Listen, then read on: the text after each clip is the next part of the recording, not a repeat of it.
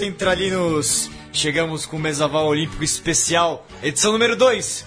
Depois de, na segunda-feira, recebermos o HP e a Bruna Lotufo para comentarmos tudo sobre o torneio feminino, hoje temos dois outros convidados especiais para discutirmos o torneio masculino. Um grande, uma grande semana de rugby vivemos lá em Deodoro, no Rio de Janeiro.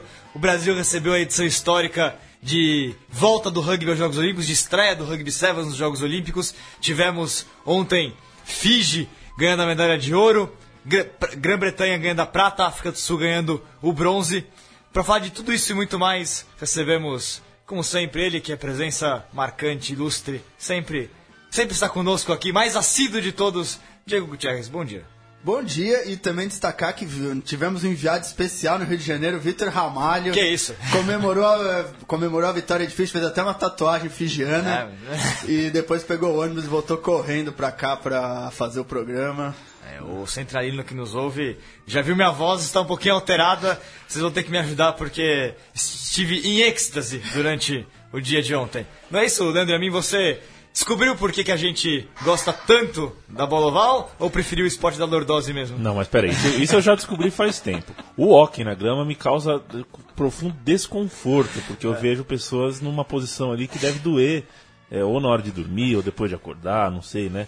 Mas definitivamente não é o caso do rugby, que é um esporte muito aeróbico, muito atlético. Mas algumas dores acontecem também, você sabe. É, esporte de ponta não é sinônimo de, de, só de saúde, né? Claro que a gente tem a saúde atlética, aeróbica, mas dói tendão, dói músculo, é, machuca, envelhece cheio de dor aqui e ali. É, mas com certeza foi mais um exemplo que o rugby me deu, que você já, você já viu me dizendo, né? Algum tempo que seria um barato e foi mesmo. E você descobriu onde é Fiji no mapa mundi? Ah, mas isso eu sei. Ah, ainda é. bem, muito bom. Eu sou assim, do CDF, ah, de, de Atlas. Fiji, por favor. Não, capital ah. não sei. Capital não é comigo. em Tupi-Guarani. Né? Aí precisamos de Virgílio Neto para responder essas outras perguntas. Mas temos um convidado tão bom, melhor que Virgílio Neto ainda. Ele que é a voz. O Virgílio foi a voz do rugby do, dos Jogos Olímpicos, locutor, está insubstituível Virgílio Neto, brilhando lá em Deodoro. Mas temos aqui também a voz da bandeira. Ele, ele que é Band em tudo, em tudo. Band na TV, Band em campo. É. Ele é o homem Band. Bom dia. Bom dia, Bruno Romano. Em êxtase, em frênesis, você, depois de tantos jogos aí acompanhando? Legal, com certeza, cara. Bom dia a todos aí. Essa voz que traz toda essa emoção é do Ivan Zimmer, mano. Ah. Que sempre manda as suas piadas ali, sempre dá uma entonação legal pro jogo. Eu tento passar um pouquinho de rugby ali, um pouquinho que a gente para apresentar, né? Porque a gente ainda encontra gente que está assistindo pela primeira vez o rugby, então você está naquela emoção de mostrar um jogo de, de Fiji na final, mas a gente ainda está no Brasil tem gente que está assistindo pela primeira vez, então de repente tem que explicar o que, que é, é o Nocon e tal. Mas foi muito legal acompanhar seis dias de, de jogos. Acho que o Sevens é, encaixou legal nesse esquema da, da Olimpíada. A gente vai falar de várias coisas, mas de entrada eu queria falar isso. Acho que foi legal. Para quem não conhecia, foi um jeito legal de conhecer, mais fácil de entender as regras. E foi uma disputa dentro de campo do que a gente podia esperar, né? Muitos bons jogos, é, a velocidade, a, a garra, a disputa, a lealdade, né? Nas quartas de final impressionou. É, foi a primeira vez que teve um mata-mata, então os caras sentiram ali, agora acabou, não ganham mais medalha. E a primeira coisa que o adversário fazia era ir lá e cumprimentar o cara. E lógico, aquela comemorada de, de praxe apito final, mas aí depois, a primeira coisa, os caras respiravam, olhavam para o outro, iam lá, cumprimentavam. Achei que essa é a imagem que marca o rugby mesmo. Então, você viveu momentos emocionantes, então, ao longo é, desses dias. Na medida do possível, dentro do estúdio, gostaria de estar no estádio, mas ah. lógico, é, trabalhar é sempre um prazer sempre também. Sempre bom. Aliás, e nosso outro convidado, eu vou fazer uma apresentação especial. Goedaka, África Bronze, Zweditor, Bilks Kremer. Bom dia, Bilks! Goeiemorgen, mensen, goeiemorgen. Ah, muito bom. Ele que é nosso ilustre sul-africano brasileiro, Bilks Kramer, já esteve no nosso programa aqui, sessão brasileira, jogador da Politécnica Rugby da Poli. Você acompanhou tudo e mais um pouco, torcendo pelo Brasil, torcendo pela África do Sul, Bilks. Como foi esse período aí? Não, assistindo... graças a Deus, dessa vez a África Sul não jogou contra o Brasil, então foi, foi bem mais tá fácil bom. de. é, vai para os dois lados, então foi muito bom. Muito bom. Bom, pessoal, vamos já bater papo direto sobre o que rolou hoje. O programa é direto, falando apenas dos Jogos Olímpicos. Bom, começando vocês, Bilks, Romano, pensando aí na, na campanha do Brasil. Bom, Brasil, passando aqui os resultados, no né, Brasil, ele começou a o fase de grupos esperado, mas foi um primeiro, um primeiro jogo do Brasil contra a Fiji 40 a 12 para os fijianos, né? Placar esperado, mas o Brasil fez dois trás, o que foi muito positivo contra a Fiji, né? Na sequência da fase de grupos, Brasil a é, 0,26 Estados Unidos no primeiro dia. E no segundo dia, 31 a 0 para a Argentina. O Brasil acabou é, terminando aí sem, sem, em último lugar na primeira fase, mas era até o esperado. E aí no mata-mata, é, a gente fala mais depois do mata-mata, mas pegamos de novo os Estados Unidos, fizemos dois trás neles, 24 a 12 para os Estados Unidos, depois 24 a 0 para o Quênia na decisão do 11 primeiro lugar. Para vocês, é, era o esperado? O que, que vocês sentiram do Brasil aí nesse, nesse, nessa estreia olímpica masculina, né? Sim, eu acho que se, sempre Fiji seria muito mais difícil. Ah, os caras são 2 metros quase de altura, então é o brasileiro 1,5 metros. Então vai, sempre vai ser difícil quando os caras correm de você. Sempre chama dois, três caras para taclear um cara, eles fazem os offload acima da cabeça dos caras. Então realmente é difícil. Fiji não fiz isso só com o Brasil, mas fiz com todos os outros times, que foi a força deles, conseguir fazer os offload e continu fazer continuação de jogo. Contra os Estados Unidos, eu acho que foi bem normal que nós estávamos respectivo, é, nosso e o Brasil fez muito bem. E o outro foi a Argentina, que a Argentina só tem mais experiência. Eu acho que não, nós, não, nós estamos lá no mesmo.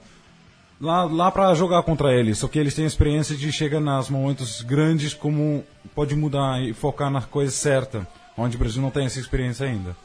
Perfeito. E Quênia, basicamente a mesma coisa que Fiji, né? Os caras grandes que também fazem offload, velocidade. Teve azar de a primeira bola também no jogo de Quênia já tem uma saída errada, a gente tomar um try. Porque a gente reparou que o Brasil no primeiro tempo ele segurava o ritmo, né, de jogo. Ele conseguia segurar o ritmo. Contra a Fiji. É, contra, é, de, de forma geral também. Depois contra os Estados Unidos também conseguia no começo, né? Os primeiros cinco minutos, aí depois desandava, né? É, eu acho que é totalmente dentro do, do esperado. É, não acho que daria para fazer tanto no nosso nível atual, não daria para buscar tanto mais em termos de resultado, né? Com certeza, eu acho que eh, o Brasil tinha uma, tinha uma fase muito boa agora. Eu acho que o mundo está olhando para o Brasil agora. Eu tenho muitas galera lá da África do Sul, não são amigos mesmo, mas os caras que tá na posição alto e me olham e falam: Nossa, o Brasil está fazendo um trabalho bem feito. Nossa, a nossa expectativa foi, muito eh, menos para eles. Eles fizeram muito bom para representar o país muito bom para fora. Então, eu acho que É, isso é bom de ouvir. moleques, né? Isso é bom de ouvir porque a gente que está aqui dentro, a gente já não consegue mais fazer, talvez, essa. É, né, esse, esse Essa- olhar de fora, ver como é que os caras viram. né, de né? fora, né? É, até porque acabou de acabar também. É importante, eu acho que, falo, acho que o Belks falou muito bem que o Brasil ainda falta mais detalhes ainda, um pouco de experiência, alguma coisa. Eu achei que foi muito bom, acho que o Brasil tacleou muito bem durante o jogo, acabou. Fazendo, então acho que foi bom também, acho que pecou em alguns pontos, alguns momentos de desatenção, achei que sofreu muito na saída de bola. É, nosso ma- maior problema é, é, é nós faz uma coisa muito bom, realmente muito bom, e na segunda seguinte é uma coisa muito ruim. Que, que nós precisamos começar a capitalizar em, em isso. Mas eu acho que é isso, é assim que nós vamos aprender. É, porque nesse nível, é, se você erra um momento, se você perde uma bola que você tem na 5, você vai acabar levando de volta. muito- Completamente. Você vê a África do Sul contra a Inglaterra, a Brit Britânica lá. Foi um ou dois momentos que eles não co- conseguiram fazer uma coisa e perdeu o jogo. Acabou. É, uma, uma observação que. É, isso é legal, esses comentários, o Diego colocou agora também. É, é, muito se falava ao longo do tempo, nas, as, nas primeiras etapas que o Brasil jogou de Série Mundial, né, que o Brasil tinha sérios problemas defensivos, né? Teco era muito complicado. Claramente, o começo do jogo contra a Fiji, os 5 minutos, o Brasil mostrou uma evolução imensa defensivamente. Né? O Brasil mostrou uma solidez defensiva. Pra mim, é, defensivamente, o Brasil fez o possível de alguma maneira. Porque é um outro nível, os, os outros times têm um outro nível, têm outro tipo de experiência. Talvez o maior problema do Brasil nessa, nessa- nesse, nesse torneio, e isso ficou evidente pra mim nos, nos jogos que o Brasil ficou sem pontuar, inclusive, essa tomada de decisão logo depois que a bola começa. Depois, da- depois de uma fase, a bola vai pro Brasil e aí tem problema de tomar decisão ali no começo, né? É, o, o Brasil tem deficiências em buscar espaços logo no começo das jogadas, né? Isso talvez seja um, um- um problema que, que talvez você, como você resolve em termos de, de academia, etc. Talvez seja um problema mais de, de formação do atleta, de ter um campeonato mais competitivo, interno, de começar a construir um talvez mais competitivo para você começar a criar esse tipo de inteligência, esse tipo de tomada de decisão mais rápida nos atletas, talvez. Eu não sei, isso é uma coisa que eu jogo para vocês. Ah, às vezes que acontecer de novo, seu amigo do seu lado, depende de se ele está comunicando com você, porque às vezes os caras não comunicam com você um de outra. Então o cara que está recebendo bola não sabe às vezes o que está acontecendo fora. Então é difícil. Sevens é uma coisa mais individual e com time. Então se você realmente faz um pouco errado, um, você toma uma coisa faz, queira fazer um side-step a mais, você realmente atrapalha o seu time. É, mas eu achei que o que mais machucou o Brasil realmente foi a saída de bola, porque é um, é momento chave, porque você vai receber essa bola de volta para atacar. E como o Bruno falou, o Brasil perdeu uma contra a Fiji, contra o Quênia, perdeu mais três, duas ou três contra Fiji. E nesse nível você não pode dar essa bola de volta de graça no momento que você tem que atacar. Você acabou de tomar um trás, você tem que pelo menos avançar, criar jogada. Você acaba devolvendo essa bola. Isso pareceu uma, coisa que mais machucou o Brasil em termos de desempenho.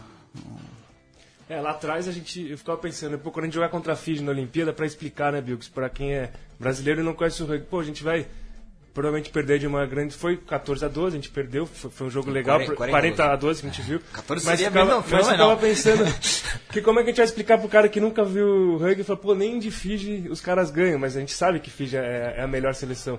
Então ac- acabou acontecendo isso. Não sei como. Ainda, ainda tá muito cedo para ver como é que as pessoas de fora, que acabaram dando aquela pincelada no rugby e assistiram um pouquinho, viram a participação do Brasil. Pra gente que é do rugby, eu acho que esses caras, na medida do possível, fizeram o que tava é, ao alcance. Eu gostei da postura, assim, dos caras, porque você toma três resultados ruins na, na fase de grupo, e contra os Estados Unidos depois, ele- na postura não foi de se entregar, tipo, ah, já era. Não, eu acho que eles foram pra cima, continuaram jogando. Não sei como é que você vê isso. Passou perto do try contra, contra o Quênia também. Mas o chegou, teve duas oportunidades muito boas de try, acabou não conseguindo definir, mas também teve atitude, né? É, é, si- sinceramente, é, se você olha esse time que está jogando, eu acho que esse time que tem os caras de francês, os Sanserise, todo, todo mundo vem. Foi um ano que esses caras estão juntos. Sim. E tá fazendo esses resultados. É, é muito bom. Com Tank e, e Moises e Lohan e, e Alemão.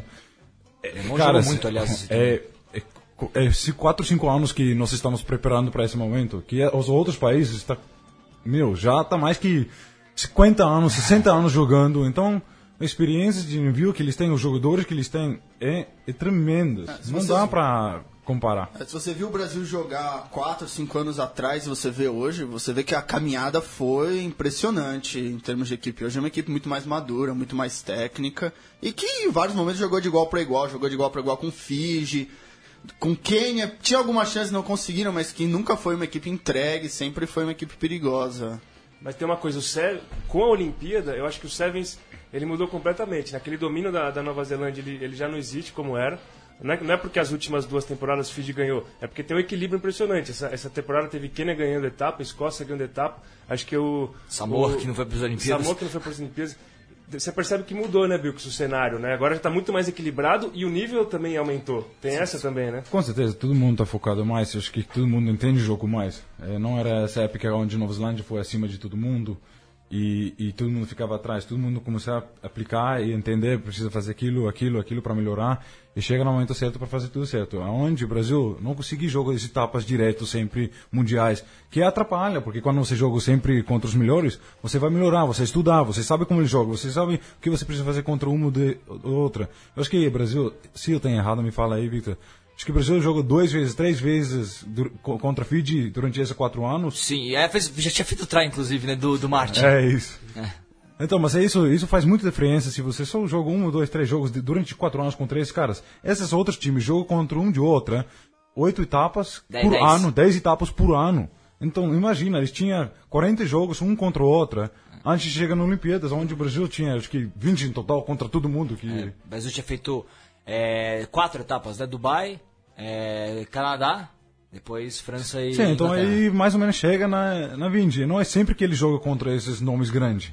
Então tinha as oportunidades bem legais contra a África do Sul, Nova Zelândia, mas é um em quatro anos. Então não é bom, não é suficiente para realmente. Um exemplo legal que, que a gente pode dar é a Espanha, né? A Espanha ela foi eh, seleção central da Série Mundial, foi rebaixada, isso foi até 2014, né? Depois ela foi rebaixada, subiu o Japão, o Japão caiu e subiu a Rússia, né? A Espanha passou aí dois, eh, um ano, é, é, é, dois anos, perdão, né? Na, na segunda divisão.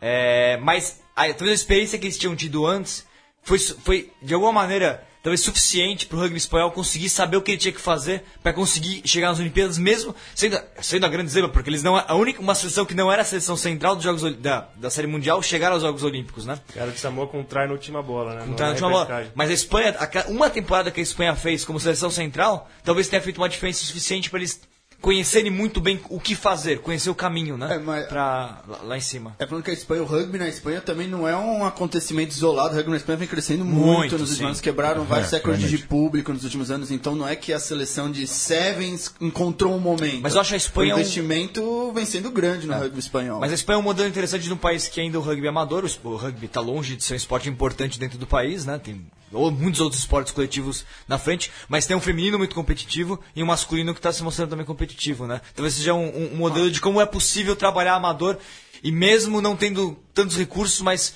tendo um know-how em cima e uma quantidade de jogadores suficiente, conseguir, conseguir subir, né? É, eu acho que para os femininos foi uma coisa muito boa. Né? Eu acho que todo mundo estava pensando, e aí depois das Olimpíadas, e o que vai fazer agora pra, com as meninas? Porque os meninos ainda tem 15 si- Six Nations e tudo a mais para fazer, e também vai focar nas Sevens, com certeza.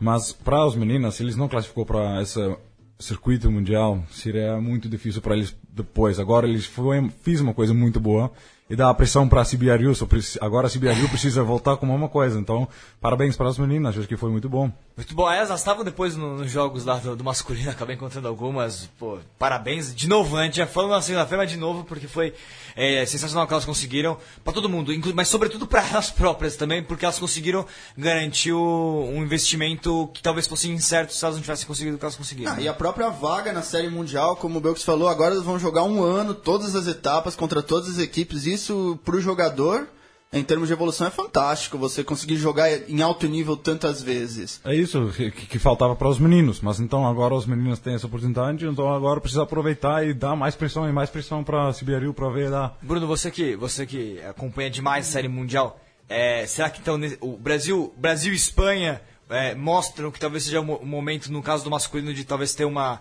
um circuitozinho de segunda divisão ali para dar mais rodagem para os times? Você acha possível acontecer isso em breve, talvez? Não, seria ótimo. Não sei quanto custa e É, quem organizaria. caro, eu acho. Mas pra gente seria ótimo. Mas eu acho legal o- essa diferença também da história das meninas pro, pro masculino. Porque é, a história das meninas ela é muito ligada aos Sevens. Essas meninas sempre... É o, é o esporte principal. É legal que tem iniciativas de 15 rolando. Tomara que Várias vão pra frente, Paulo, porque é. traz mais meninas. Só que o Seven é a história dessas meninas. Elas começaram lá atrás. Por acaso, por coincidência, eu comecei na mesma época a jogar rugby. Eu vi esse crescimento do começo. O primeiro sul-americano em 2004. Acho que eu trabalhei até de ataxê do Chile lá, não era menino, 16 anos. Então eu vi essas meninas crescerem, o quanto elas batalharam. Você tinha aí a, a Sardá, que acabou se machucando, uma pena, a Paulinha e, e a Baby jogando com uma raça impressionante, as duas. E elas vivem os Sevens, cara. Elas estão há 12 anos vivendo os Sevens. Aquilo é a história delas. Então foi bonito elas terminarem com três vitórias em cinco jogos. E eu acho que quem é do rugby também já entende essa seleção. ela tem uma identidade. O masculino, o Sevens ainda é um esporte, cara, que a gente joga no fim do- da temporada, que metade do time joga, né? Pra gente que é do rugby é fácil falar isso, mas pra quem tá de fora talvez não entenda. Então, de- em termos de representação, eu acho que a seleção masculina, é lógico que a gente vai torcer, a gente conhece os caras, Claro. a gente sabe que eles estão ali para e vivem muito mais para o rugby do que do rugby, só que ela não tem uma representatividade do que é, ela é um pedaço ali da nossa história, né? Entende que eu, que eu Sim, os, Sim, os os masculinos, o que, que o Brasil tem de, de frente para as pessoas que não entendem ainda? Os masculinos jogam 15 também. Então, onde as outras equipes só focam em sevens? Os caras jogam sevens 100%. Onde o brasileiro precisa dividir o que nós temos no masculino, 15 e sevens, 15 e sevens. Isso não dá realmente para desenvolver muito bem. Então, é, isso atrapalha muito. E, e- e eu acho que eles fizeram porque eles tinham dificuldade de, de Six Nations, com o Sur, que ninguém machucou durante esse tempo, foi muito bom. Isso foi parabéns para eles. E agora os Sevens, e eles realmente ficavam dois meses, mais ou menos 100%. Isso eu acho que pessoas precisam entender aonde chegam os meninos também, né? Eu acho que foi muito bom que eles fizeram esse... Sim. O, ma- o, o feminino, como um todo, ele é muito mais equilibrado também, porque como começaram todos aí nos anos 90, elas começaram mais ou menos juntos, então o know-how, obviamente a Austrália, Nova Zelândia, tem um know-how um pouco ma- maior, mas você vê dos próprios jogos o gap entre as equipes é muito menor. Enquanto no masculino, o Brasil ainda não tem esse know-how que você tem, porque a própria Nova Zelândia, África do Sul, todos esses jogam, Mais já que 100 muito anos. mais de 100 anos, já, tinha, já tem uma estrutura profissional do 15. Então acho que é importante falar isso, que no feminino a- o espaço entre as equipes é muito menor do que no masculino, em geral. Não só não é um caso apenas brasileiro, mas de, todo, mas de todas as equipes. E aí agora então pensando no que foi, passando o Brasil agora, o que foi a primeira fase aí da, do torneio, Nova Zelândia Nova Zelândia criou alguns dos momentos talvez mais memoráveis do rugby mundial, porque ninguém esperava que a Nova Zelândia sofresse tanto para se classificar na primeira fase, né? Ah, graças a Zelândia- Deus agora Nova Zelândia também, né? Não só África do Sul. Ah, eu queria falar. é isso que eu queria ouvir. Eu queria falar que eu falei no programa que a Nova Zelândia ia. no- ia Ia decepcionar. sofrer. A Nova Ah, Zelândia. cadê? Tem a gravação aí? Fala, meu. Porque era é, obrigado, Josh. Boa sorte. Pega essa aí pra você.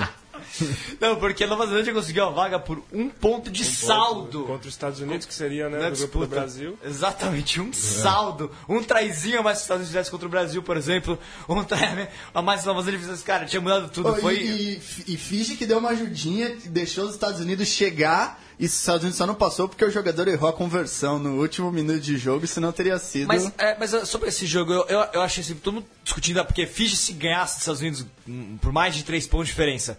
É, não só eliminava os Estados Unidos, como, dava, como enfrentaria a Nova Zelândia, né? E aí não eliminaria a Nova Zelândia.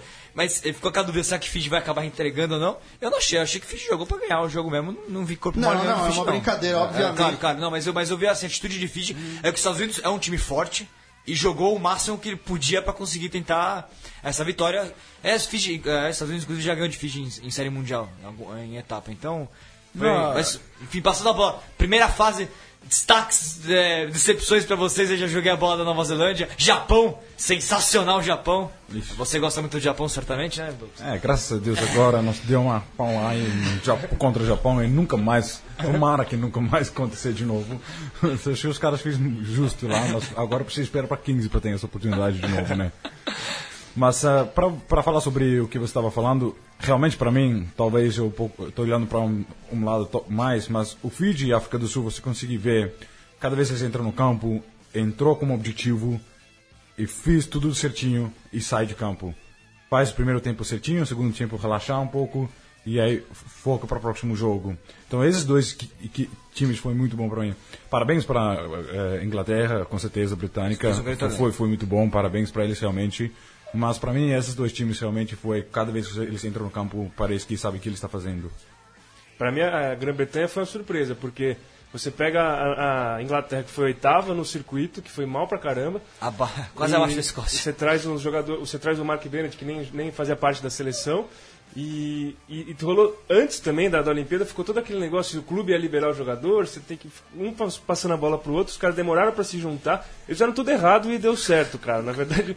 Porque no rugby é isso, né? Você, você premia o mérito de, do, da organização. Lógico que no tempo que eles estavam juntos, de repente, ficaram um mês juntos, fizeram certinho, treinaram bem, rolou um entrosamento, né? Até porque eram nove ingleses. Mas eu, eu não esperava, porque os caras não estavam fazendo nada que era pra ser feito e acabaram chegando lá. É, Concordo com você, também não esperava. Eu esperava que a Grã-Bretanha fosse fazer um torneio sólido até, porque, enfim, pela tradição que tem, mas eu não esperava que, que chegasse num- numa medalha de, de prata. Mas Eu igual o Japão, todo mundo falava de Japão, eu acho que os- quando os caras jogam aqui contra o Brasil, fazer um jogo de warm-up aqui antes, e todo mundo vai falar, ah não, o Japão nem vai chegar aí. Aí chega o jogo certo, aí abre os olhos para todo mundo. Boa Nova Zelândia, boa. É, acho, acho importante destacar também que foi a, Olim- foi a Olimpíada dos Sonhos do Rugby para colocar de vez de volta o rugby. Foi tudo perfeito, o campo, o estádio lotado na final. E, e fantástico, o masculino foi fantástico, um equilíbrio. Eu vi acho que oi- oito equipes com chances claras de medalha.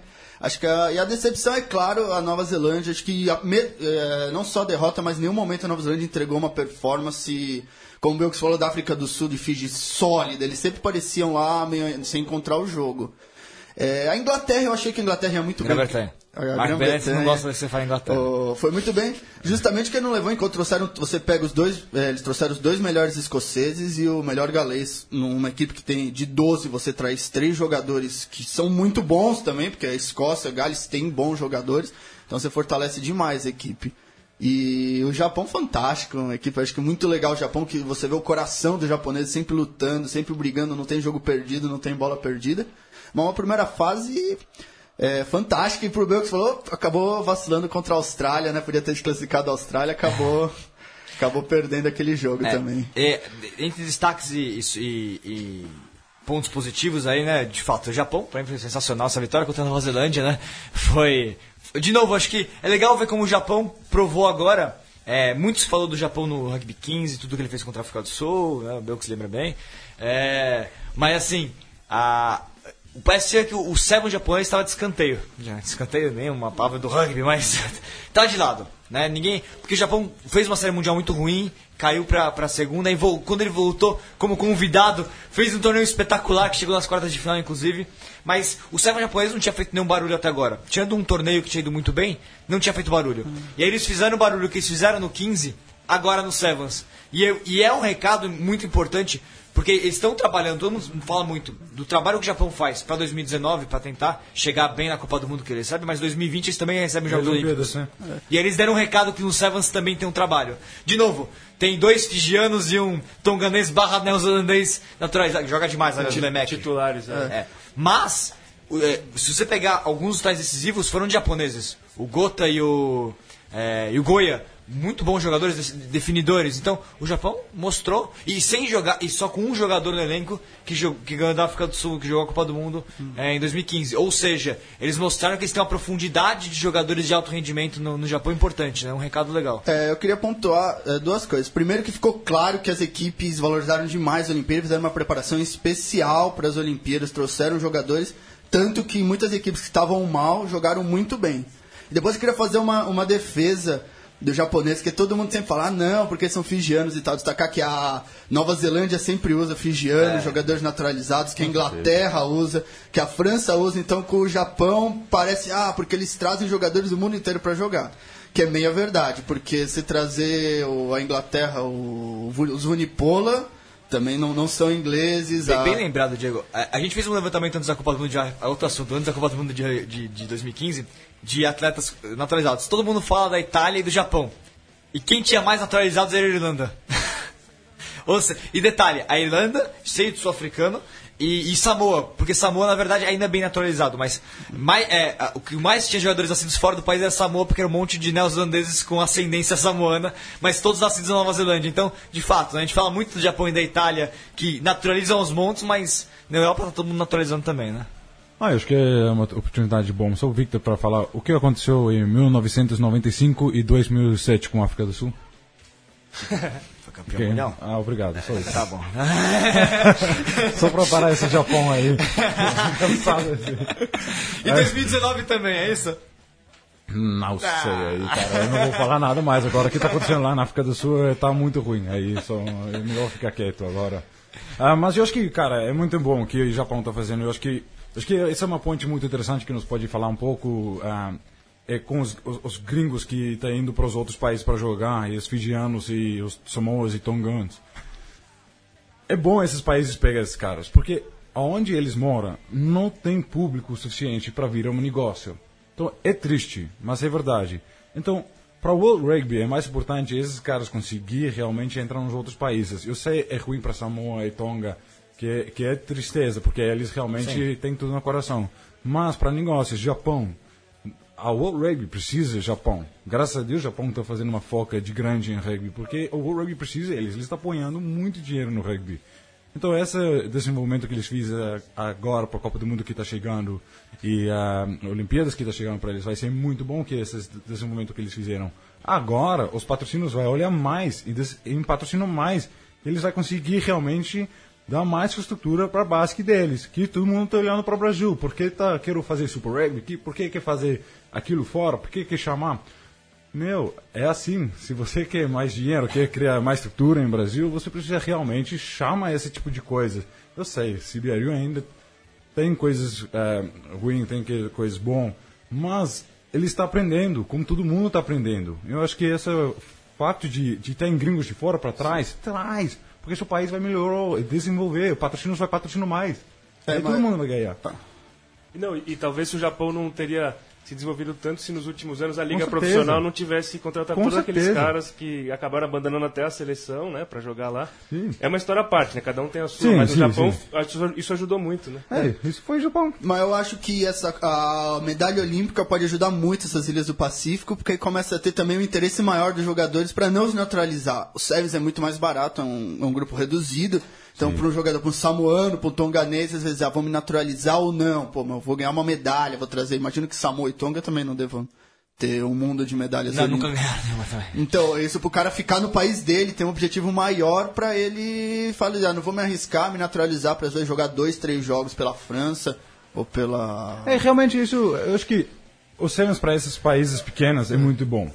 Pro- Mas eu acho que para 15 é um pouco mais difícil, porque 15 é realmente outro nível de Sevens. Então, esses caras de Fijiano, Samoans, Toganos, é mais fácil de jogar lá no Sevens e conseguir faz com força que eles têm, habilidade que eles têm para fazer um impacto no Sevens. Porque 15 é uma outra coisa, é um pouco mais completo, não tem tanto espaço que eles precisam para fazer as coisas. Mas mesmo assim, eles desenvolvem bem. Se você ver como eles fazem com outros países, são, mas é realmente bom. E, Bruno, e aquele Japão e Nova Zelândia, pra você, o que, que explicou a, a vitória japonesa naquela partida? Porque, de fato, acho que foi o. o se tiver que escolher o jogo dos Jogos Olímpicos, pra mim, é esse. Porque, afinal, depois Fiji destruiu todo mundo, né? A África do Sul ganhou é, tranquilamente do, do Japão. Então, o jogo dos Jogos Olímpicos, pra mim, Japão vencendo a Nova Zelândia. É o jogo que vai ficar marcado mesmo, né? Como, como uma grande zebra. Mas, não sei, é porque eu acho que aí eu volto no equilíbrio dos Sevens, cara. Acho que a Olimpíada, ela transformou os Sevens em outra coisa. Todo mundo começou a acreditar e trabalhar para isso. Os caras, ele, todo mundo elevou o nível. É, quando, um, quando um time que começa a fazer zebra, os Estados Unidos começou a fazer isso essa temporada. Sim. Quando os Estados Unidos ganhou da Nova Zelândia, acho que essa, essa vitória Duas talvez seguidas. do Japão, ela se explica lá atrás, quando a primeira seleção que nunca ia ganhar, ganhou. Os caras começaram a ver possível, que era possível. O Sevens também permite isso, desde que o outro abaixe a guarda. E a Nova Zelândia teve duas contusões no mesmo jogo, então não é nem que eles abaixaram a guarda, eles meio que se, se viram numa situação. Caramba, perdemos o Sonny Bill e perdemos mais, mais O um. Weber. O Kurt Weber. Baker, Kurt Baker não veio. Kurt Baker, mas o Joe Weber também não se machucou. jogo. É. Então É, os caras se, se viram numa situação. E, e é, e é bom também, porque você vê. O primeiro jogo, eu acho que foi bom também o Brasil encarar a Fiji. ou como- É sempre bom você pegar talvez o melhor do grupo, porque os caras também não estão entrosados no torneio, né? Ah, então, é, foi bem observado. então acho que são as duas coisas. Os Estados Unidos ganhou lá atrás, a Nova Zelândia já não virou tão imbatível e Fiji conseguiu assumir. E essa questão também final aí, é, É, são a- essas duas coisas. Acho que o bom do terceiro jogo foi que já deixou todo mundo ligado. Já viu que o campeonato ia ser diferente, todos os pequenos, já pode que já teve na preleção, ó, se os japoneses ganharam, a gente também pode tentar o nosso, então já deu outra tônica pra competição no geral. E os outros dois destaques que eu faço, positivos pro torneio, positivos, mas terminaram com uma decepçãozinha, né? É, a França, eu não esperava. A, Fran- a França ela não, não vem fazendo, nunca faz grandes campanhas em série mundial. Ela sempre fica aí no, no meio da, da temporada, até do meio um pouquinho pra baixo. Ela tem problemas com o Sevens. Tem alguns jogadores muito especiais, o Bakatawa sensacional, e o Burawa é um gênio do, do Sevens, até às vezes em alguns momentos parece que ele joga sozinho, em algum, em alguns, porque ele, ele, ele desequilibra realmente, ele desequilibrou contra a Austrália, jogou demais. E parecia, na hora que parecia que a França, que não chegou em nenhuma semifinal na temporada, tinha tudo pra ganhar uma medalha olímpica, ela vai e perde pro Japão nas quartas de final. Ah, Mas perderam por uma bola também. É, eu achei que eles uma jogaram bola. bem. Ah, mas isso é, a França, né? É, mas, mas pois é, a França, é, é, pra mim, quando eles ganharam da Austrália do jeito que eles ganharam, e chegaram numa quarta de final, pra mim era aquele momento. A França era É, o momento, momento do, do. Sevens do, do francês finalmente brilhar e, não e, e acabou escorregando de novo, né? E o outro é a Argentina. Que aquele jogo contra a Grã-Bretanha, nossa mãe, né? Aliás, eu não passei as quartas de final pessoal, né? Só passando. Quarta de final, Fiji 12, Nova Zelândia 7. Japão 12, França 7. Grã-Bretanha 5 na prorrogação, 0 Argentina. África do Sul 22, Austrália 5. Depois semifinais, Fiji 20, Japão 5, Grã-Bretanha 7, África do Sul 5. Depois a gente fala um pouquinho também sobre isso. E aí, bronze 54 a 14 África do Sul, Bilks em êxtase. E, e Fiji 43 a 7 na Grã-Bretanha na final, né? Mas é, essa é, é, aquele jogo da, da, da Argentina contra a Grã-Bretanha nas quartas de, na, nas quartas de final. Pô, eu, eu, eu vi com, com, com o Mariano, esse daí o Mariano Vitori, grande amigo. Tá, a gente viu junto o jogo a Argentina torcendo, se desesperou lá no fim. O Winhoff fez bobagem na partida, enfim. Mas a Argentina também, a Argentina fez um grande torneio e na hora que chegou pra. que poderia. É, teve tudo pra ganhar aquele jogo e é que também acabou deixando escapar, né? Ah, mas Sevens, acho que os oito tinham totais condições de ganhar medalha. Não vejo nenhuma equipe lá. Todo mundo tinha uma chance. Aí eu falei, foi Japão numa bola, foi a Grã-Bretanha numa bola, foi a África do Sul numa bola. Então, foi um campeonato muito equilibrado, foi decidido. Aí eu tenho uma pergunta, é mais pro Belco, que acho que jogou mais, mas pra todo mundo, que, que me pareceu muito fechado o jogo. As equipes mudaram a maneira de jogar em relação. Porque quem tá acostumado a ver série mundial vê aquele jogo muito aberto, sempre placares muito elásticos. E me, e me pareceu nessa competição que em alguns momentos era até 15, quase 15, chute tático, teve um 0x0, nunca tinha visto um 0x0.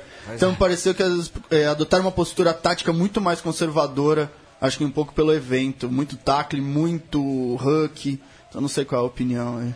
Ah, cara, eu, ve, eu vejo. Tinha os jogos lá que ele estava chutando muito. ah, os- eu acho que os caras foi, foi mais cansa, cansado. Então, em vez de tentar de realmente atacar de dentro de 22 e corre tenta de criar situação, é melhor você chutar a bola e dar pressão para eles lá no 22 deles e ter uma subida boa. Aí é mais difícil. O, o chance para fazer uma coisa estúpido é maior quando você está de pressão. Eu acho que os caras estavam mais, ah, mais focados e não riscam uma oportunidade para outro time.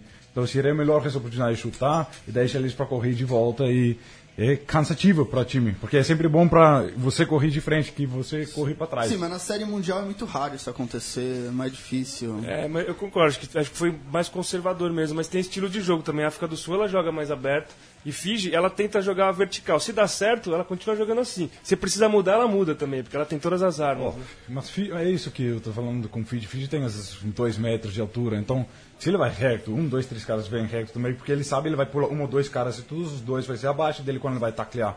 Então ele tem como, eh, tem como de fazer offload. E se realmente tem dois caras, um baixo, um acima, ele fica de pé e só dá um offload de volta e eles abrem a bo- bola de novo para a defesa do time que ele está jogando. Então realmente, times diferentes, mas eu acho que todo mundo foi mais, conser- eh, cons- como fala, Conservador. conservador com todas as coisas que ele estava fazendo. E esse Grã-Bretanha e Argentina, o que, que vocês acharam? Só voltar, Nossa. porque, meu Deus, que jogo, hein? Teve penal no final pra Argentina ganhar. Pra, pra, aliás, pra Grã-Bretanha. Primeiro penal foi pra Grã-Bretanha, né? Não, não, primeiro Foi foi pra pra Argentina, tinha acabado Isso. e o, O é, Gaston. quem errou? Gaston Reval perdeu. Tinha, era um chute quase na linha das 10 ali, Difícil. tinha um drop. Não, não era muito difícil. Tava no meio, não era tão O difícil não, não era. mas era da pressão Sim. monstra, né? É. Aqui falar que é fácil, difícil é Depois a bola na sentado. trave, e aí o. da bola na trave, com a partir de um knock-on do, Nossa. do, do Inhoff, depois Sim. ele ainda comete o penal. Que sequência, né? Aquilo Sim. foi complicado. Não, realmente, ah, acho que eu tinha dó para a Argentina. Eu achava que merecido esse jogo foi a Argentina e eles fizeram muito, muito bom lá. Para mim foi a Argentina que precisava ganhar esse jogo. Eu acho que que talvez foi em favor do Gra- Britânica foi quando jogou contra a África do Sul. E a África do Sul achava que ele estava vai ser mais cansado porque jogou assim como os extra, tá, tá, tá, e talvez vai ser um pouco mais fácil e a África relaxar em vez de ficar mais É ligado. isso que eu ia perguntar. O que, que você explica? O 7x5 foi um jogão, aliás, hein? Jogaço. e, e a África do Sul, fim, perdeu por uma conversão, né? Ah, mas tudo bem. Ele perdeu a. Não tem como de criar desculpas. Inglaterra ganhou, a Britânica ganhou. Então não dá para ter escu- desculpas, mas acho que o, o, o- uma ponte forte que a África do Sul perdeu foi o Sinatra também, né? Ah, acho que isso ele faltava muito e o Howard não consegui entrar bem com o Sinatra estava fazendo, sabe? A Grã-Bretanha fez dois jogos contra a Argentina e contra a África do Sul, é, defensivamente quase perfeitos. Tanto que não tomou try da Argentina e tomou try. um try da África do Sul, e isso, sempre no físico, na pancada, correndo. E a África do Sul acho que acertou o diagnóstico, mas errou o time, porque aí depois é, ela conseguiu manter esse ritmo contra a Argentina, contra a África do Sul e contra a Fiji. Você viu o time da Inglaterra esgotado. Não conseguiram jogar contra a Fiji, pra mim, muito cansados. Mas contra a África do Sul e contra a Argentina foram perfeitos. Defensivamente, uma entrega anormal. É, Fiji parece tranquilo quando eles entraram lá na final, né? Não parece que ele estava cansado nem um pouco. É, não, Fiji parecia o primeiro jogo, parecia que tinha começado hoje o campeonato. Tanto Fiji quanto a África do Sul, os dois parecia que tinha começado o campeonato, aquele primeiro jogo. E Japão e Inglaterra exaustos. né? Aliás, Fiji, é, e to- todas as seleções, na verdade, foi a única que, que realmente se mostrou inabalável, né? Fiji passou a primeira fase tranquilo, tirando o jogo dos Estados Unidos que foi um pouquinho mais tenso. Não, ela teve uma dificuldade com a Argentina, ficou, perdeu, com- começou o jogo pe- É, perdendo da verdade. Argentina. Mas no final acabou. E, e depois, Nova Zelândia é um jogo mais apertado do mata-mata, um 12 a 7 ali. Nova Zelândia. é, ali a Nova Zelândia tentou dar uma crescida, né? Por, por toda a rivalidade que existe entre. Deu, deu um gás a mais ali, mas não, não foi possível. E aí, depois semifinais e, e final foi, foi um baile, né? Aliás, uma final. é, ao contrário da final feminina, né, que a gente teve alguma, alguma emoção, apesar da Austrália conseguir no final dar, dar uma margem e, e o último try da Zelândia não valer mais nada, né, a Porsche chorando e tudo mais. Mas a final do, do digamos assim, a final do, do masculino não teve emoção para quem tava vendo, né, porque Fiji atropelou de forma é, impressionante né, o que eles fizeram. E aliás, é, sobre Fiji, achei muito interessante, na verdade, a escolha do Ben Ryan trazer alguns jogadores que já não estavam mais na, na, na equipe, mas que fizeram sucesso com a equipe nas últimas temporadas, né? Entrou na Carawa, que foi muito bem. O Tuizova jogou demais. O Tuizova foi uma máquina de desequilíbrio em todas as partidas que ele que ele estava em campo, né? Ele- o jeito que ele atropela e dá os offloads que ele dá, acabou com muito com muito com muito oponente assim, né? E o Viri Viri esperava que talvez fosse brilhar, mas aí acho que ele não foi mais discreto, não apareceu tanto, né? Mas de qualquer maneira, o Ben Ryan trouxe ele, ele viu talvez os espaços que, que poderia reforçar o time e trouxe talvez alguns melhores possíveis reforços para a equipe, né? É, uma Fiji, acho que o Belks falou do Brasil da disputa do 15 com o Sevens, isso acontece em todos os outros países, na África do Sul, na Nova Zelândia. Fiji não, Fiji fez um projeto de Sevens e desde, desde que o rugby se tornou olímpico, Fiji já falou que não, estamos indo para medalha. Então acho que nesse ponto eles fizeram um projeto muito maior e muito mais longo e muito mais centrado. Tanto que também o programa olímpico de Fiji deve ser basicamente É, o Sevens. Uma coisa interessante foi que você está falando que eu acho que os outros países fizeram esse projeto também. Só que tinha jogadores no 15 que é bom demais, que eles achavam talvez vai, vai ajudar o time, tipo Rabana e, e Ryan. Kukowski. Eu tinha esses caras para África do Sul, Liam Mason para Nova Zelândia, e os caras não conseguiam adaptar. Então, realmente, hoje em dia, dá para ver é dois jogos completamente diferentes. Ou você joga Sevens, ou você joga 15. Porque o Sul África, quando eu jogo 15, ele joga no Griffins, que é uma time que quase nem existe lá na África do Purple, Sul. Purple, É, é é? Purple Eating Giants. Purple, é. Aí ele jogou lá. Então, ele é um rei em Sevens. Mas para 15, são mais um jogador. Então, é, é realmente diferente. E, e- e- e eu acho que isso foi o, o foco. O- agora, eles vão parar de olhar para 15 jogadores que pode, talvez, vir para Sevens. É onde Sunny Bill, eu acho que Nova Zelândia estava contando muito com ele, com força dele e o float dele, porque ele é conhecido pelo isso. E eu acho que com ele, um outro jogador, Kurt Baker também, eles tinham dois, três jogadores chaves. Como a África só tem uns dois, três chaves também. Então, se você falta os dois, três chaves, você acabou, meu. Werner Koch acabou não, não conseguindo jogar. Aliás, ele mal entrou, né? Chegou a entrar em algum jogo, não lembro agora. Os únicos caras que acho que conseguiram fazer a transição foram os irmãos Ioane, da, da Nova Zelândia. Esses caras Mas fazem muito jovens também, né? É, Uma- uma- fazem a diferença. O, resto não conseguiu o, fazer essa o, transição. o Matias Moroni Não, Moroni. Moroni jogou muito bem, verdade. Também. Mas ele tem passado no Sevens, né? Não, ele começou, no- no Sevens, mas mesmo assim é um jogador esse fantástico de 15 também, acho que conseguiu. É, eu acho que o Werner Koch que você está falando, ele estava fora machucado, então ele ainda não conseguiu ah, pegar ritmo do Sevens. Só realmente, se você fica um ano fora do Sevens, demora um, dois anos para voltar no ritmo do Sevens e com esse físico, é jogo, é jogo, é jogo. Realmente é uma coisa diferente. Agora, se O Mark a... Bennett acertou um pouquinho também, né? Vamos lá. Jogou Sim, bem, sim, foi bom, foi bom, bem, foi, é foi importante. E foi que, o último a entrar nessa brincadeira, Foi. né? Agora, se a, se a África do Sul passa, de repente a final seria mais apertado o jogo ali, né? O, é, cara, eu acho sim, mas aí para África do Sul, realmente o jogo contra o Fiji bem, bem, bem, precisava Sanatla. Se não tivesse Sanatla, eu acho que ficava mais difícil, porque Sanatla realmente cria uma perspectiva diferente, onde pessoas que cuidam mais, que olham mais na defesa. Então ele pode chamar dois jogadores em vez de um. Onde tinha os outros, os caras ficam um pouco mais tranquilos, porque não tinha Sanatla na ponta, que você sabe se ele tem um pouco espaço, ele vai te, Agora, um, um detalhe importante sobre a África do Sul. É, você acha que não pesou talvez o fato da África do Sul não a África do Sul venceu duas etapas, ambas no ano passado, na verdade, né? A etapa é, em casa e a etapa de, de não, Dubai não. Ca- é, foram duas etapas que eles venceram, né? É, ou uma só, na verdade. Agora tem que puxar de Com, cabeça. com certeza Não, em casa. dois. Em casa É, ganhou. Depois eles ganharam mais uma no. Eu também não lembro qual mas, foi, mas é, eles ganharam mais mas uma. ficou muito tempo sem vencer, né? A reta final da Série Mundial a gente vinha falando. Chega, chega, E chega, aí, mas não capitaliza. quando que a África do Sul vai voltar a ganhar uma etapa? Porque a Nova Zelândia teve picos na reta final da, da temporada que até dá uma assustadinha. A Nova Zelândia está reaparecendo, ganhou alguns torneios ali que, até, aliás, terminou a temporada com o mesmo número de títulos que, que Fiji em etapas, né? A Nova Zelândia, que teve um baixos muito mais baixos que os baixos de Fiji. Mas talvez isso tenha voltado para a África do Sul, não? Ah, ah, tá há muito tempo sem fazer impacto de vitória. Chegava lá, chegava em semifinal, mas não vencia, né? Sim, sim, sim. Eu, eu não sei, eu não sou um cara muito bom com isso. Eu acho que eu vou voltar um pouco para 15. Eu- Se você vê Nova Zelândia de 15, ah, antigamente não consegui capitalizar sempre quando chegava na quarterfinal, semifinais e finais. Hoje em dia eles capitalizam qualquer coisa que chega na mão deles. Então eu não sei o que eles fizeram. Eu acho que eles fizeram um trabalho eh, psicológico muito bem. Eu acho que talvez os All Black Sevens possam aprender com os All Blacks 15. Porque talvez falte isso para eles também. Mas volto para a África do Sul. Realmente, eu não sei qual é o problema com a África do Sul hoje em dia com Sevens. É, eu não entendo como essa coisa psicológica funcionou. Ah, o treinador novo, porque eles tinham um, outro cara lá, não lembro o nome dele. Paul True. Paul True, é Aí isso. veio o New, New Aí. New Paul, e chegou com uma ideia diferente, estrutura diferente. Então, realmente, não sei. Se o Paul True fiz muito bem na época dele, mas New Paul também acho que ganhou. Não, ainda Não, e não as- ah, os jogos da Commonwealth, não foi o primeiro torneio do New Power? Se eu não me engano, foi. Sim, sim, sim. Foi sim, quando sim. ele entrou. E, e essa que era o torneio, talvez, que fosse a, a grande é, mostra de que a África do Sul poderia, porque ela venceu, inclusive, a Nova Zelândia, né? Num torneio que é uma mini Olimpíada, né?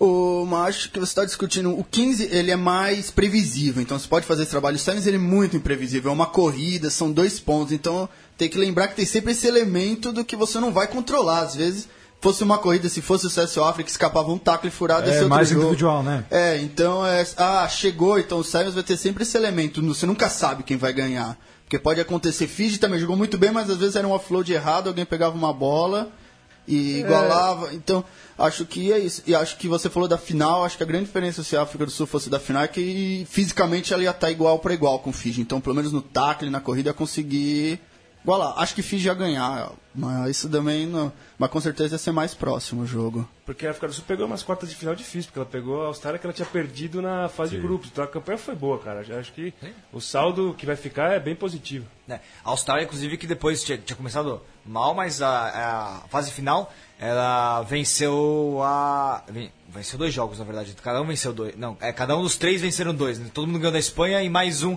entre si, né? Ganhando a, a Austrália ganhou da...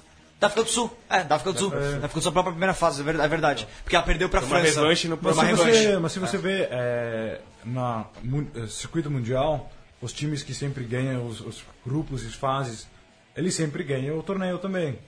Se você perde um jogo, realmente os, é quase nunca que os caras ganham no final. Sempre fica na semifinal ou final, mas perde na final. Que ganha realmente os caras que estão ganhando todos os jogos. Claro.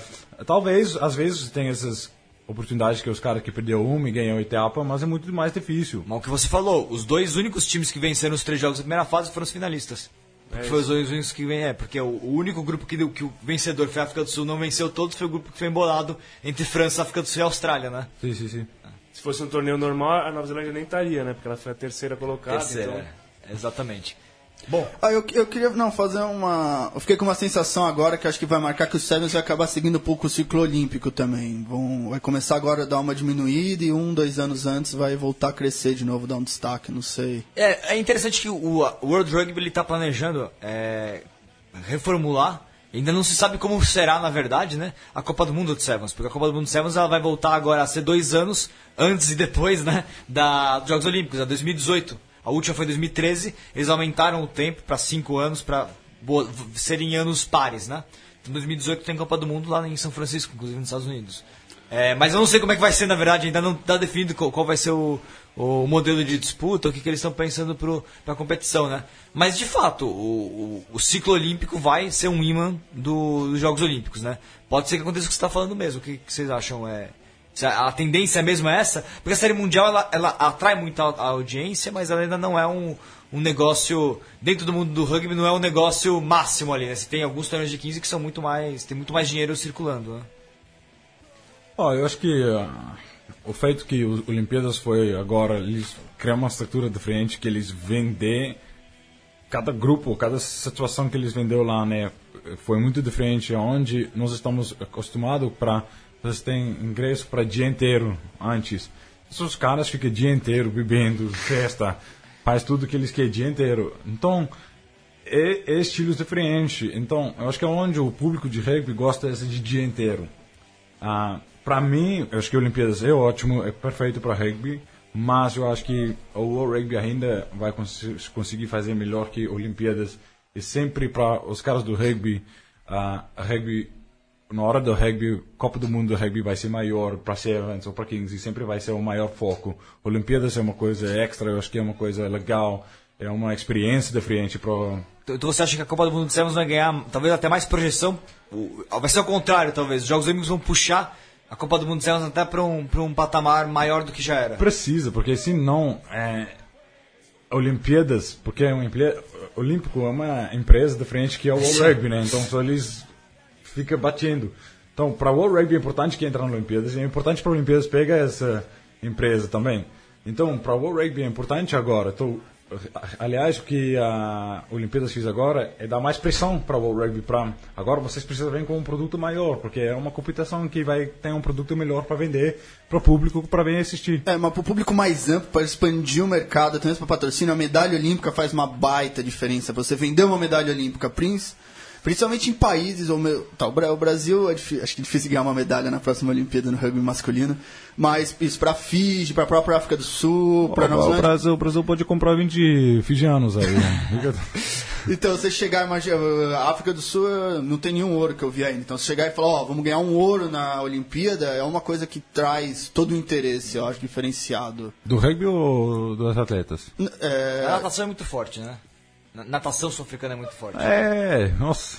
Agora eu não quero falar mais do Chad, Chad Chloe e Malcolm Phelps. É, mas eu tô, eu tô, falando no geral, para todo mundo, para se sim, vender para TV, para se claro. vender para o patrocinador e até mesmo para o jogador. Acho que como jogador também eu quero ganhar uma medalha olímpica, deve ser uma coisa Não, mas isso que eu tô falando, é uma coisa histórica, que ele consegue ter uma relação que uma etapa de Olimpíadas, porque como você joga rugby, tudo bem, você chega nesses outros uh, campeonatos e vê como é lá e tem essa feeling e conhece outras pessoas. Tem ídolos de outro esporte que você pode encontrar. Eu não sou sempre rugby, rugby, rugby, rugby. Então eu acho que foi bom para esses caras aí. Eu acho que em cima do que o Bico está falando, é, a Olimpíada ela pode até ser um norte legal, pode até incentivar uma molecada, um moleque que hoje tem 16, 17 anos, uma menina também. Mas eu, em cima do que você falou, acho que é isso. Ela não pode ser, a gente não pode mirar esse resultado como uma coisa tão. É, a gente tem que mirar mais na conduta do que a gente vai fazer é, nos próximos anos, principalmente até no 15 na base, do que exatamente no céu. Mas eu acho também que ele tem uma, um peso é, menor. A gente vai ver quanto que ele vai valer de, de ajuda, de, de patrocínio e tal, mas eu acho que o caminho nem deve ser olhando tanto para lá, na minha opinião, né? até por ser Sevens. Sim, cara, eu acho que realmente um, eu estava falando agora é quando o Copa do Mundo do Sevens vai começar agora, tinha em todos os países, entendeu? Agora a Olimpíada só tem 12 países, sabe? Sim. Então não sempre tem os melhores aí. Que tá, tipo, onde você sabe, Samoa é bom, Samoa já chegou no final, já ganhou uma etapa. Aí você fica, e aí, mas cadê Samoa? Só porque fiz uma errada, agora ele não chega na Olimpíadas. Então já você pede o apelo de é, é a Olimpíadas o mais forte que tem. Ah, e lembrar que os clubes brasileiros têm acesso à lei de incentivo ao esporte por ser um esporte olímpico. Não é? É, sim. Sim, então, veja o impacto que já fez, que todos os clubes sim. grandes têm, e, e se não fosse olímpico também não teria acesso à lei de incentivo ao esporte. Não, eu acho que essa, essa coisa que nós temos aqui para nosso país é, é, é, muito legal. Eu acho que a África não tem outro país que tem essa estrutura que o Brasil tem. Eu talvez tenha errado, mas talvez tenha outros que têm. Questão é saber se vai continuar. É, não sei, isso é uma, isso é uma coisa política que precisa ver depois das Olimpíadas. É, mas acho que o pessoal fala muito, ah, o rugby e tal, mas se acabar a lei de incentivo ao esporte, o que vai sofrer é o esporte no Brasil em geral. Ah, cara, é? realmente para mim, eu já falei isso, hum. para mim, realmente, eu vou falar um pouco, é... Brasil rugby, se quer realmente desenvolver, precisa parar de olhar para o governo. Governo sempre vai e volta, vai e volta. E os caras não, não dá para depender de governo sempre. Ou começar a virar privado e abrir uma empresa onde você tem franquias privado relacionado com os uh, projetos do governo e aí você desenvolver isso. Quando o governo tem problemas, você como empresa consiga ainda continuar fazer as coisas direito e não dependente de governo. Acho que no momento que nós conseguirmos fazer aquilo, o rugby do Brasil vai desenvolver muito, muito mais. Porque hoje, eu coloquei lá no Face, tem muitos caras que estão em lugares errados, que têm empresas deles e não tem tempo para focar em um rugby para desenvolver. Então, os caras presidentes, os caras que estão no lugar, passa duas horas por semana lá no clube dele, então nunca vai desenvolver. É porque ele está esperando para, não sei, para uma coisa chegar na mão dele, ou uma pessoa entrega para ele uma coisa e ele quer ser o cara. Cara, você precisa trabalhar se você quer ser o cara, é realmente quer desenvolver um produto e, e ajuda o Brasil a é, crescer. Então isso para mim é, Siberiu está fazendo um trabalho muito, muito bom. Agora eles foram o primeiro, a federação que conseguiu capitalizar as oportunidades que eles tiveram. E agora todo mundo está olhando para eles para passa dinheiro, passa dinheiro. Não é assim, meu amigo. Você precisa também. As federações foi na Siberiu e pega direito para pegar o, o, o área do São Paulo, Curitiba. Não é isso. Então você foi lá porque você quer o direito para desenvolver sua, seu estado. Então, desenvolver. Entendeu? Você tem os direitos, você tem o, o, o seu estado para desenvolver projetos, você tem é, escritório de esporte, tudo aquilo para você fazer feito. Só que cria tempo e faz. É, o Bilks acabou então é, umas perguntas. O Andrew Smith tinha mandado a pergunta pra gente aqui exatamente sobre isso, né? Qual que é o, qual que é o, são os caminhos possíveis para desenvolver o rugby no Brasil da, daqui pra frente. Acho que o Bilks colocou já. É, pessoal, tempo estourando, vou passar a considerações finais. Se quiserem comentar, inclusive o que o Bilks falou, podem comentar. Se quiser comentar outras coisas a mais. Mas, Romano, muito obrigado pela participação. Você que é o cara do Sevens.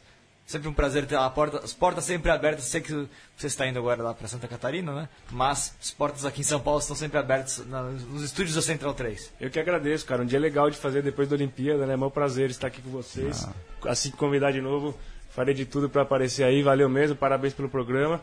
E vamos seguir em frente, vamos conversando. Acho que gente, é hora de a gente jogar rugby fora de campo agora, né? Já foi a todo um ciclo e agora é hora de a gente se conversar, ver o que, que, que, tem, tem que fazer esse balanço e já tem que agir de novo, né? Cada um na sua área, né? Cada um sabe fazer. É, vocês estão trabalhando ali fora de campo, faz parte também. Então, vamos em frente, vamos jogar rugby fora de campo agora também. Diego Gutierrez, muito obrigado pela participação eterna, sempre presente, onipresente no, no Mesoval. Considerações finais. É, muito obrigado. É, acho que vezes acho que foi um campeonato fantástico, acho que não tenho que dizer, foi tudo perfeito. E o rugby brasileiro eu tenho certeza que vai continuar evoluindo e vai. E acho que também acho que é um pouco isso passa muito pelos clubes para fortalecer os clubes.